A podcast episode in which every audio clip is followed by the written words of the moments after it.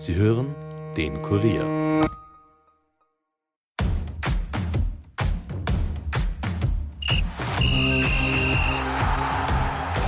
Maximilian Senft braucht derzeit gute Nerven. Der neue Trainer der SV Ried kämpft in der Liga gegen den Abstieg, im Cup um den Finaleinzug. Gegen Rapid hofft man auf die Sensation. Das einstige Pokarass will sich jedenfalls nicht zu sehr in die Karten schauen lassen. Wie will er mit Ried den Klassenerhalt und Finalenzug schaffen? Was haben Pokern und das Trainergeschäft gemeinsam? Und wie blickt er auf seine Zeit bei FAC, Austria oder in Barnsley zurück? All das und mehr hört ihr in dieser Episode. Viel Vergnügen!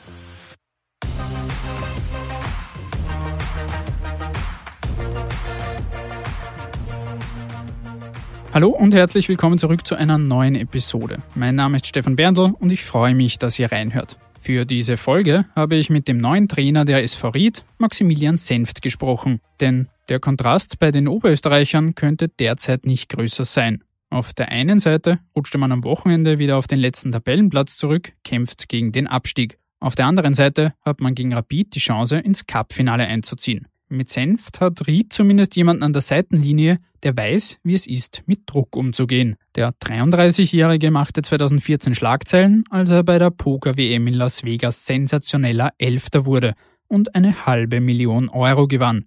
Danach folgte er allerdings seiner Leidenschaft, dem Trainerberuf. Ich habe mit Senft am Montag telefoniert und mit ihm über seinen Werdegang, den Abstiegskampf in Ried und das Pokern gesprochen. Aber hört doch einfach selbst.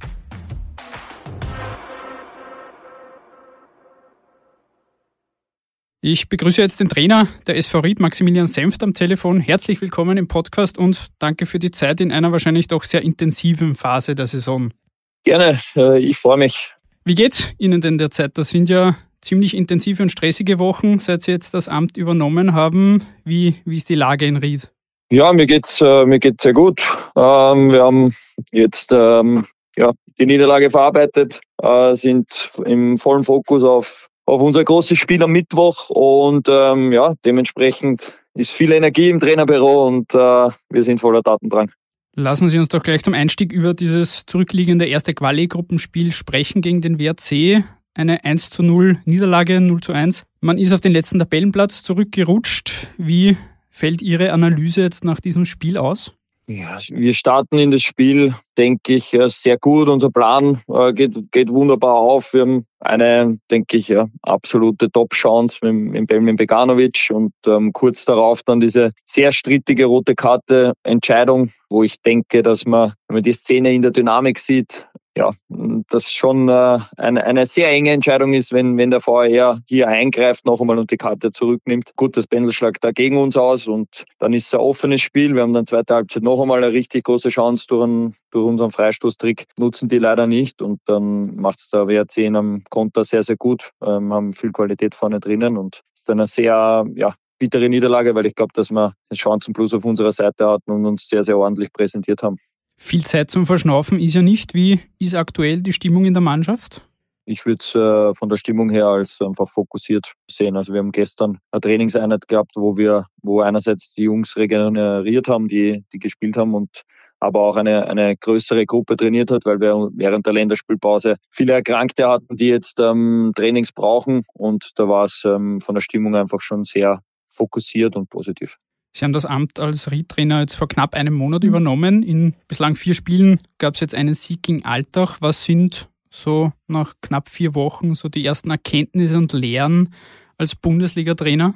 Ja, die Erkenntnisse und Lehren sind, dass ich glaube, dass wir unseren Weg genauso fortführen müssen, wie man jetzt die ersten Wochen gegangen sind. Also wenn man sich die Spiele anschaut, waren wir jedes Mal, nehmen da nur die, die, die zweite Halbzeit gegen Austria Wien, wo wir man weniger waren, aber sonst waren wir jedes Mal auf Augenhöhe oder besser. Und ähm, ich denke in so in solchen Wochen, wo dann ähm, die Leistungen sehr ordentlich sind, trotzdem mit viel Luft nach oben sind ähm, und die Ergebnisse uns natürlich nicht zufriedenstellen, geht es vor allem darum, dass man inhaltlich bleibt, ähm, dass man mit einer positiven Energie dabei bleibt und so gehen wir diese Wochen jetzt auch trotzdem an ich kenne die Situation, dass, dass es auch holprig sein kann und es war auch zu erwarten. Also das ist jetzt doch nichts Überraschendes. Wir sind jetzt nicht davon ausgegangen, dass wir jedes Spiel gewinnen werden, sondern dass es holprig wird. Und dementsprechend äh, denke ich, ist es ein Haltungsthema. Ähm, das passt absolut. Die Mannschaft hat Leben. Ich glaube, das hat jeder gesehen. Und, und wir im Trainerteam müssen dann einfach auch inhaltlich bleiben und vorangehen. Wo sind so die größten Punkte, beziehungsweise vielleicht Schwachpunkte, wo, wo der größte Aufholbedarf ist?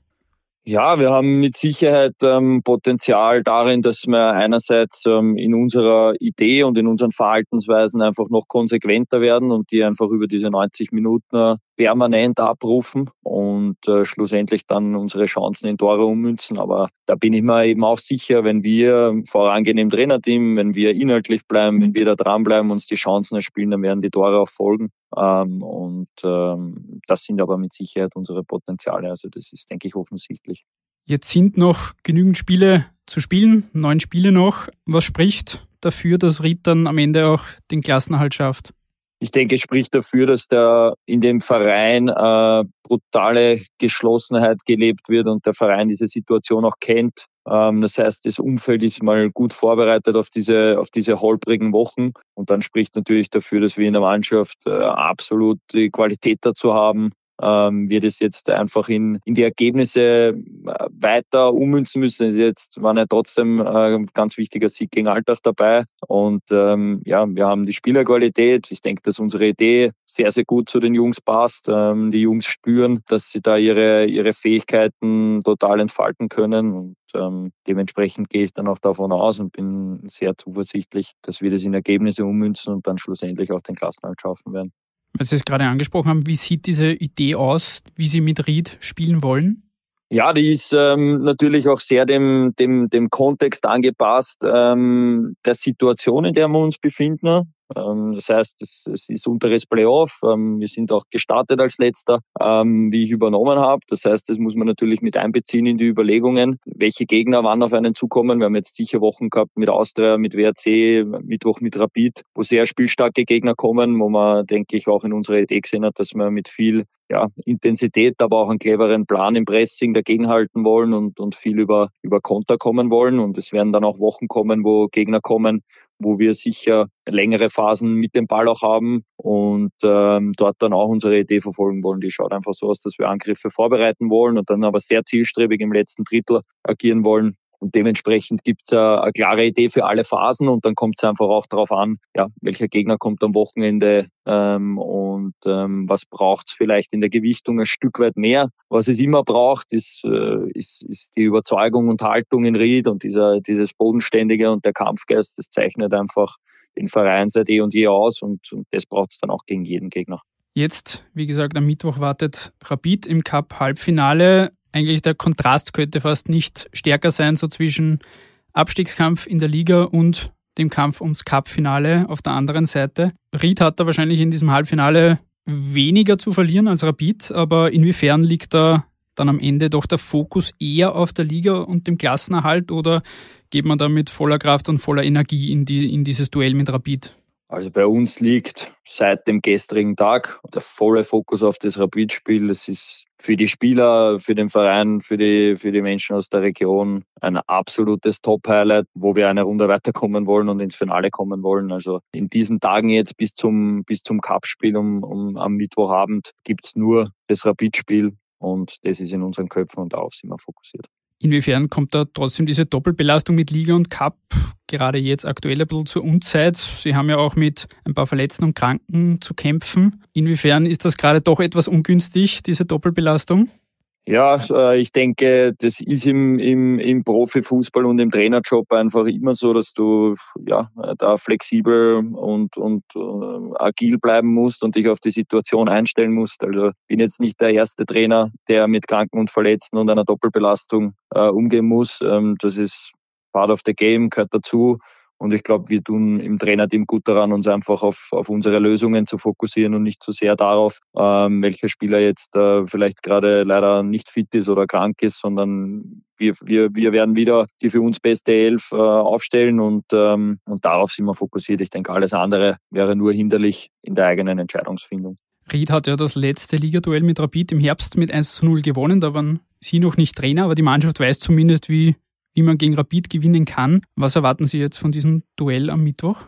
Ja, ich erwarte, dass wir auf jeden Fall einen sehr intensiven und mutigen Auftritt im, im Cup-Halbfinale ähm, hinlegen werden. Also ich denke, welchen Fußball wir spielen wollen, äh, sieht man und hat man die letzten Wochen gesehen und das werden wir jetzt auch nicht gegen, gegen Rapid äh, ändern oder im Cup-Halbfinale ändern, sondern ich bin ein absoluter Verfechter davon, dass wir uns zutrauen müssen, mit unserer Idee ähm, dieses Spiel zu gewinnen. Und dementsprechenden Auftritt erwarte ich mir auch von den Jungs, dass wir mutig auftreten, dass wir uns äh, ja, auch diese Stimmung, die sicher herrschen wird, auch trotzdem, auch wenn es äh, wenn's natürlich die gegnerischen Fans in der Überzahl sein werden, aber trotzdem diese Stimmung auch für unser Spiel und für unsere Idee mitnehmen. Und ähm, so, so schätze ich und so erwarte ich mir das, das Spiel auch am Mittwoch. Apropos Rapid, mit Torhüter Richard Strebinger steht ja ein Ex-Rapid-Spieler auch im Kader. Der spielt jetzt allerdings seit seinem Wechsel keine wirkliche Rolle, wurde ja geholt, um den Ausfall von Shahin Radlinger zu kompensieren. Der hat jetzt sein Comeback gegeben am Wochenende.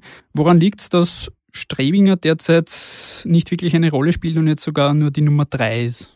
Also das ist äh, sehr klar keine Entscheidung gegen den Ritchie, sondern eine Entscheidung für den Samuel beziehungsweise davor für den Jonas. Ich habe das Traineramt übernommen in einer Phase, wo der Jonas Wendlinger Einser-Tormann war und sehr gut performt hat. Ich handhabe so, wenn, wenn der Tormann im, im Tor ist und sehr gut performt, ähm, sehe ich da keinen Grund zu wechseln. So war es auch in dem Fall. Der Ritchie trainiert wirklich sehr, sehr gut, ist mit großem Engagement dabei. Aber es war einfach so, dass der Jonas gut performt hat und dass von Anfang an klar war, wenn der Sami zurück ist, dann ist das auch unsere klare Nummer eins. Und äh, so handhabe ich das jetzt auch. Mhm. Gut, gehen wir vom aktuellen Sportlichen etwas weg. Ein Thema, das bei Ihrer Bestellung natürlich auch groß aufgepoppt ist, ist Ihre Vergangenheit im, im Pokern. Die aktive Fußballkarriere hat sich ja vor allem im Amateurbereich abgespielt und Sie haben dann 2014 Schlagzeilen gemacht, als Sie bei der Poker-WM in Las Vegas Elfter geworden sind, unter mehr als 6600 Teilnehmern. Wie sind Sie damals überhaupt zum Pokern gekommen und wie blicken Sie heute auf diese Zeit zurück? Zum Pokern gekommen bin ich wie viele andere auch, einfach im Freundeskreis in, in jungen Jahren, um, um einfach äh, ja, Freude am Kartenspiel zu haben. Ähm, das Ganze hat sich dann in eine sehr positive Richtung entwickelt und so sehe ich es auch im Nachhinein. Es war sehr, schon eine sehr prägende Zeit für mich, weil, äh, ja, weil du sehr eigenständig agieren musst, ähm, weil du viele Drucksituationen hast, und war sicher sehr prägend, aber ähm, war für mich auch immer klar, dass ich ähm, in der weiteren Zukunft dass mir die soziale Komponente ähm, total abgeht und dass ich die mehr leben will und ähm, habe mich dann dazu entschieden, Fußballtrainer zu werden und ab dem Tag, ähm, wo diese Entscheidung gefallen ist, ähm, auch alles darauf investiert, ja, diesem Ziel dann, dieses Ziel zu erreichen. Sie haben ja da damals fast eine halbe Million Euro gewonnen. Was macht das mit einem 24-, 25-Jährigen, wenn man plötzlich mit einer solchen Summe dasteht und konfrontiert ist? Wie sind Sie da damals damit umgegangen? Äh, ich habe mir eine gar nicht so teure Uhr gekauft und ähm, das war's eigentlich. Also ich bin jetzt keiner, der dann äh, da drei Wochen irgendwie wie wild durchgefeiert hat und geglaubt hat, ähm, jetzt sein Leben großartig verändern zu müssen. Also ich bin eigentlich ja, relativ unspektakulär äh, damit umgegangen und ähm, hoffe auch, dass meine Freunde ähm, mir zustimmen würden, dass ich mich nicht großartig verändert habe. Welche Rolle spielt dann heute noch das Pokern? Wie oft spielen Sie noch privat? Spielt eigentlich gar keine Rolle mehr. Kann sein, dass man sich einmal an einem Abend mit Freunden ähm, zum Spaß zusammensetzt und, und ein paar Blätter spielt, aber im Endeffekt spielt es gar keine Rolle mehr. Mhm. Sowohl beim Pokern als auch beim Fußball, beziehungsweise als Fußballtrainer braucht man gute Nerven und muss auch lernen, mit Druck umzugehen. Inwiefern kommt Ihnen da diese Episode und diese Jahre als Pokerspieler auch zugute und wie viel kann man als Trainer pokern und riskieren? Also ich denke, ähm, ja, was man, was man mitnehmen kann oder lernen kann, ist einfach, dass man, dass man bei all den ja, Hindernissen und, und auch vielleicht Phasen, wo es ergebnistechnisch nicht optimal läuft, dass man sehr bei sich bleibt, ähm, einen den, die, die Emotionen nicht einen Strich durch die Rechnung machen lässt, inhaltlich bleibt und trotzdem immer wieder auch äh, aus solchen Phasen ja, äh, viel Energie aufwenden muss, aber diese sich schlussendlich auch auszahlt und dass man da ein, ein starkes Vertrauen drauf hat. Und äh, das habe ich, äh, habe ich im Fußball dann auch immer gehabt als Trainer und habe es jetzt auch. Sie sind also dann vom Pokern zum Fußball gewechselt und in das Trainergeschäft und da ging es dann recht schnell auch Richtung Profibereich. Das begann dann 2017 beim FAC als Co-Trainer und Videoanalyst unter Thomas Eidler, der jetzt derzeit Leiter der Trainerausbildung und Weiterbildung beim ÖFB ist. Wie blicken Sie heute auf diese ersten Schritte zurück? Wie wichtig war auch ein Thomas Eidler für, für den Start Ihrer Trainerkarriere? Ja, war natürlich sehr wichtig, weil er mir ja die Chance ermöglicht hat, als, als Teil des Trainerteams beim FAC ähm, wirklich das erste Mal in den Profifußball einzutauchen und ich auch dort schon viel Verantwortung übernehmen durfte. Und ähm, ja, war natürlich ein, ja, ex, eine extrem wichtige Chance, die ich Gott sei Dank ergreifen habe dürfen. Ja, war, war so mehr oder weniger der, der Startschuss in den Profifußball und dafür bin ich natürlich ja, allen Beteiligten von damals äh, und speziell dem Thomas sehr dankbar. Thomas Eidler ist dann 2018 zum ÖFB gegangen, eben als Leiter der Trainerausbildung. Für Sie ging es weiter zur Wiener Austria, wo Sie dann unter Thomas Letsch gearbeitet haben. Danach weiter zum WRC und Gerhard Struber, mit dem Sie dann ja auch zum FC Barnsley gewechselt sind in die zweite englische Liga, wo es wirklich auch beinhart um den Klassenerhalt ging. Was haben Sie aus dieser Zeit gelernt und inwiefern kann man daraus auch etwas mitnehmen für jetzt diese Phase bei Ried? Ja, wir waren in Barnsley, wenn ich es jetzt richtig im Kopf habe, 30 Spiele unterm Strich und auf, einer Abstiegs, ähm, auf einem Abstiegstabellenplatz. Wirklichkeit bis zur, glaube ich, 92. Minute im letzten Spiel. Und was ich aus der Zeit einfach mitnehmen kann und was ähm, schon äh, beeindruckend war, ist, dass ähm, in dem Fall der Gerhard einfach ja unseren Weg trotzdem, und so schwierig das war, immer beharrlich äh, durchgezogen hat und nicht ähm, irgendwie umgeschwungen ist oder, oder, oder da die, den Fokus verloren hat. Und, und ich denke, das kann ich absolut aus dieser Zeit ähm, ja, auch jetzt für mich nutzen. Gerhard Struber ist dann Ende 2020 nach Amerika gegangen, coacht dort seitdem jetzt die New York Red Bulls. Sie sind in Österreich geblieben und haben beim SC Pinkerfeld in der Burgenlandliga den Trainerjob angenommen und übernommen. Inwiefern Hätten Sie die Möglichkeit gehabt, mit Struber auch in die MLS zu gehen? Oder war Ihnen wichtiger, dann auch diesen Schritt, diesen vermeintlichen Schritt zurückzumachen, um am Ende dann nach vorne zu kommen? Ja, das war ein Mix aus mehreren Faktoren. Also ich äh, bin ja bis heute sehr gut mit, mit Gerhard verblieben und wir waren auch immer wieder in Gesprächen, ähm, auch was diese damalige Entscheidung betrifft. Und schlussendlich war dann für mich, ja, war es ein Mix aus mehreren Faktoren. Ein, einer dieser Faktoren war auf jeden Fall, dass ich zu dem Zeitpunkt einfach unbedingt auch, auch das äh, Cheftrainer-Dasein erleben wollte. Ähm, und es für mich dann auch in Ordnung war, wenn es ähm, im ersten Schritt ein, ein vermeintlicher Schritt zurück ist. Ich glaube, zwei, drei andere Faktoren auch noch, aber das war schon ein, ein ganz entscheidender und einer, wo ich auch froh, trotzdem froh bin, dass ich den getätigt habe, weil ich mich beim SC Pinkerfeld ja, total meinen Stil finden konnte, sehr frei arbeiten durfte, trotzdem eine richtig tolle Mannschaft gehabt habe mit, mit super Spielern, ähm, egal ob es dann Ex-Profis waren oder auch einfach sehr ambitionierte Amateurspieler. Also war trotzdem eine sehr prägende Zeit beim SC Pinkerfeld und äh, habe dort in einem sehr tollen Umfeld als Cheftrainer lernen können. Sie absolvieren derzeit ja den UEFA Pro-Lizenz-Kurs. Wie sehen Ihre mittel- und langfristigen Ziele als Trainer aus? Es ging jetzt die letzten Jahre doch recht schnell und auch teilweise steil bergauf, nach dieser Entscheidung ins Trainergeschäft einzusteigen. Wie, wie sehen so die mittel- und langfristigen Ziele aus? Ja, schlussendlich denke ich, ist ähm, bei jedem der Trainer in der Pro-Lizenz oder der, der diese höchste Ausbildung anstrebt, ähm, strebt man auch äh, einfach mit, den, mit dem besten, mit den besten Fußballern schlussendlich arbeiten zu können. Und dementsprechend würde ich das auch so als, als, als ein, ja, ob es dann ein Ziel ist oder ob es einfach so eine, eine, eine Vision mit Weitblick ist, weiß ich nicht. Aber das wäre natürlich das, das Beste. Bin aber auch, ähm, ja, jetzt auch, wenn es schnell gegangen ist, schon so lange dabei, dass ich weiß, dass der Trainerweg jetzt nicht immer nur nach oben geht und äh, dass auch der steinig sein kann. Ähm, bin da jetzt auch nicht naiv aktuell bin ich einfach äh, ja mit, mit logischerweise einer, einer, großen Freude und Energie fokussiert, jetzt diese Saison ähm, mit der SV Ried ähm, unsere Ziele zu erreichen. Und ähm, da liegt äh, natürlich jetzt mein Hauptfokus drauf und was dann die Zukunft bringt. Ähm, ja, freut sich, glaube ich, ja jeder, jeder Trainer dann, äh, wenn's, wenn einfach äh, die Zusammenarbeit mit so ja, großen Fußballern irgendwann möglich ist. Aber wie gesagt, also es gibt jetzt einen ganz klaren Fokus ähm, hier in Ried und da bin ich auch sehr, sehr dankbar, ähm, dass mir die Verantwortlichen das Vertrauen geschenkt haben, in einer ja, sehr schwierigen Situation am letzten Tabellenplatz zu übernehmen. Und liegt jetzt äh, eher an uns, ja, da die, die Resultate auch zu liefern. Wie Sie schon gesagt haben, Sie sind natürlich voll im Abstiegskampf derzeit. Inwiefern würde Ihr Vertrag in Ried dann auch weiterlaufen? Sollte man tatsächlich absteigen?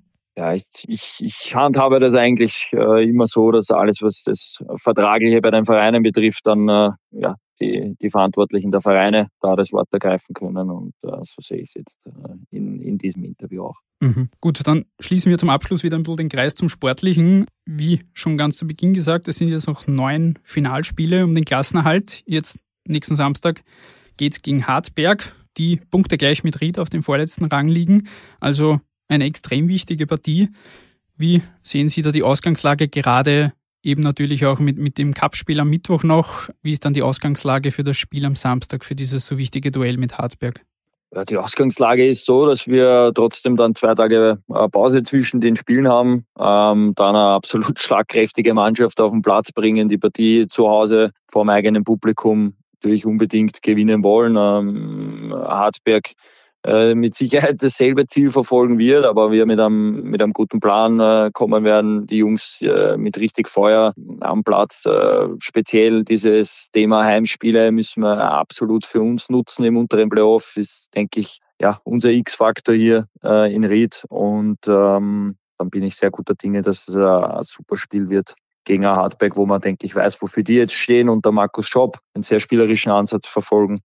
Und ja, dann freuen wir uns ab Donnerstag auf, auf das Spiel, aber wie gesagt, aktuell äh, habe ich nur Rapid im Kopf. Mhm. Letzte Frage noch. Ein großes Thema ist ja nicht erst sehr teuer die Punkteteilung, die in den letzten Jahren schon einigen Trainern den Job gekostet hat und von vielen auch kritisiert wird.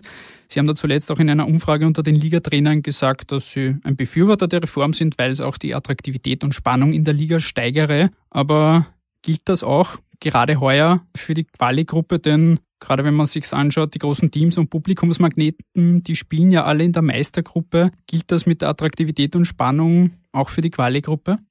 Ja, also erstmal wurden da nur 50 Prozent meiner Aussage zitiert. Ich habe ich hab einerseits, und, und da bin ich weiterhin der Meinung, wir sind da ein Stück weit äh, Unterhaltungsbranche im mhm. Fußball. Ähm, deshalb ja, können wir auch davon leben. Ähm, und dann finde ich, ist es einfach wichtig, dass man die Attraktivität der Liga mit, mit allen Möglichkeiten, die es gibt, ähm, erhöht. Ähm, ich sehe aber genauso, ähm, und das ist der, der Teil, der nicht zitiert wurde, ich kann sehr gut verstehen, äh, wenn, man, wenn man das Ganze als sportlich ungerecht ansieht. Ähm, also es gibt, finde ich, so einerseits diesen, diesen sportlichen Aspekt und andererseits den Aspekt ähm, der Unterhaltungsbranche. Und ich glaube, ist auch nicht immer eine hundertprozentige Schnittmenge zwischen diesen beiden Bereichen. Und so sehe ich es jetzt äh, auch. Äh, so, so ist meine, meine ganzheitliche Sicht auf, auf diese Regelung. Und dementsprechend ja, verstehe ich beide Sichtweisen und ich glaube auch nicht, dass es, dass es eine Frage von Schwarz und Weiß ist. Mhm. Ein gutes Schlusswort. Wir sind am Ende angelangt. Vielen lieben Dank für die Zeit und die ehrlichen Antworten und natürlich auch jetzt schon mal viel Erfolg für die kommenden Aufgaben, sowohl in Cup als auch Liga. Vielen Dank, vielen Dank, hat mich gefreut. Und das war sie, unsere 126. Episode der Kurier Nachspielzeit. Wenn euch diese Folge und der Podcast gefallen, lasst es uns wie immer unbedingt wissen. Wir freuen uns auch über Feedback und Kritik. Ein Danke geht abschließend auch an Aaron Olsacher, der für Ton und Schnitt verantwortlich war. Und damit wünsche ich euch allen noch eine schöne Woche und bis zum nächsten Mal. Ciao.